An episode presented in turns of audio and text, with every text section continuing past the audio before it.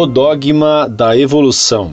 Carta enviada em 8 de dezembro de 2008 por um consulente de Taquatiara, Amazonas, religião católica. Ao senhor Fedele, a paz de Cristo. Uma vez perguntei a um padre sobre Elias, no qual a Bíblia diz que ele foi de corpo e alma para o céu. O padre me respondeu que o autor quis terminar seus relatos pondo um fim à história de Elias de forma metafórica, pois quem foi de corpo e alma para o céu foi Jesus e a Virgem Maria, anunciando desde já o que acontecerá conosco no dia da segunda vinda de Cristo. Outra dúvida que tenho é a seguinte: o Senhor, referindo-se a Elias, o chama de santo. Pelo que sei, a Igreja Católica não o trata dessa forma, nem os grandes homens do Antigo Testamento, devido à falta de embasamento histórico. Outra questão levantada é sobre a teoria da evolução. Consta em um dos artigos do site que a teoria de Darwin não tem fundamento.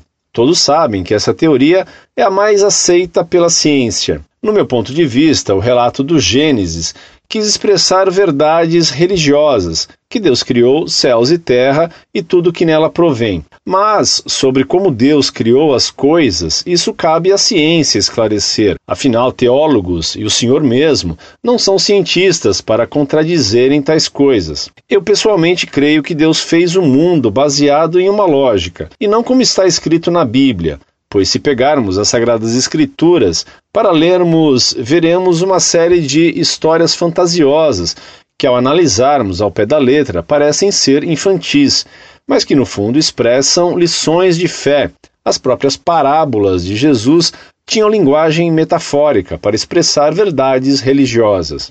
Quero terminar com o último ponto de vista dito em uma de suas cartas. O senhor disse que houve sim um incesto no início da criação, mas que não teria sido pecado, pois a necessidade justificaria tais ações. Me desculpe, mas eu queria que o senhor me explicasse essa justificativa, porque esse ponto de vista religioso continua sendo um pecado. Deus permitiria o incesto? Por que necessariamente a humanidade teria surgido de um só casal? Assim como no Gênesis diz que o homem veio do barro, sendo isso um absurdo e, portanto, uma metáfora para dizer que a humanidade foi criada por Deus, por que não dizer que a origem do homem pode ter vindo de vários casais que para mim seria um alívio. Sinceramente, é difícil acreditar que Deus, pura sabedoria, permitiria tal atrocidade. Quero que o senhor comente a minha carta em seu site, pois as minhas dúvidas, com certeza, são as dúvidas de muitos católicos que amam a verdadeira e única igreja,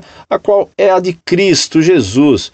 O resto é tudo seita. Por favor, me responda. Estou ansioso por sua resposta. Muito prezado, salve Maria. Todas as dúvidas e perguntas já foram respondidas no site Monfort, basta procurar as respostas. Mas, para lhe ser atencioso, respondo-lhe diretamente. A igreja não costuma chamar de santos nem Abraão, nem Isaque, e nem outros santos do Antigo Testamento. Entretanto, a Elias ela chama de santo sim, e ele é cultuado como o santo fundador da Ordem do Carmo. E em Veneza existe a igreja de São Moisés, São Mosé.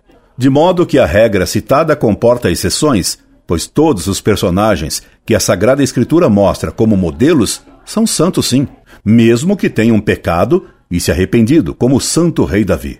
Santo Elias não foi para o céu onde se tem a visão de Deus. Ele foi arrebatado por Deus e voltará à terra para combater o anticristo.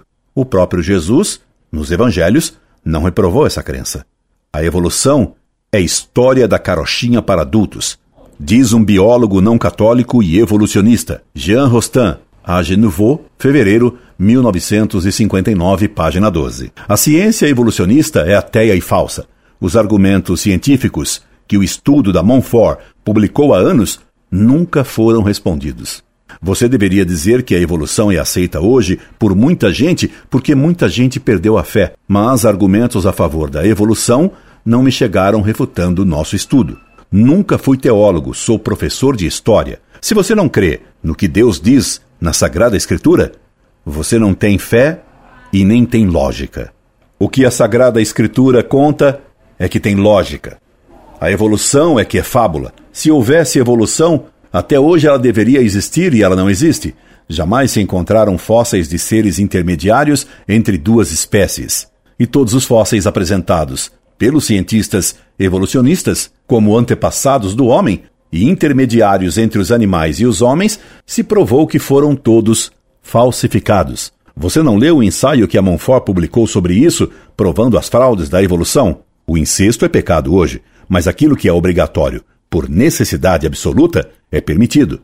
Por exemplo, é proibido matar, mas se alguém o assalta e vai matá-lo, você tem direito legítimo de se defender matando o agressor. Todos os homens descendem de um só casal. Por isso, somos todos irmãos, enquanto descendentes de Adão e Eva.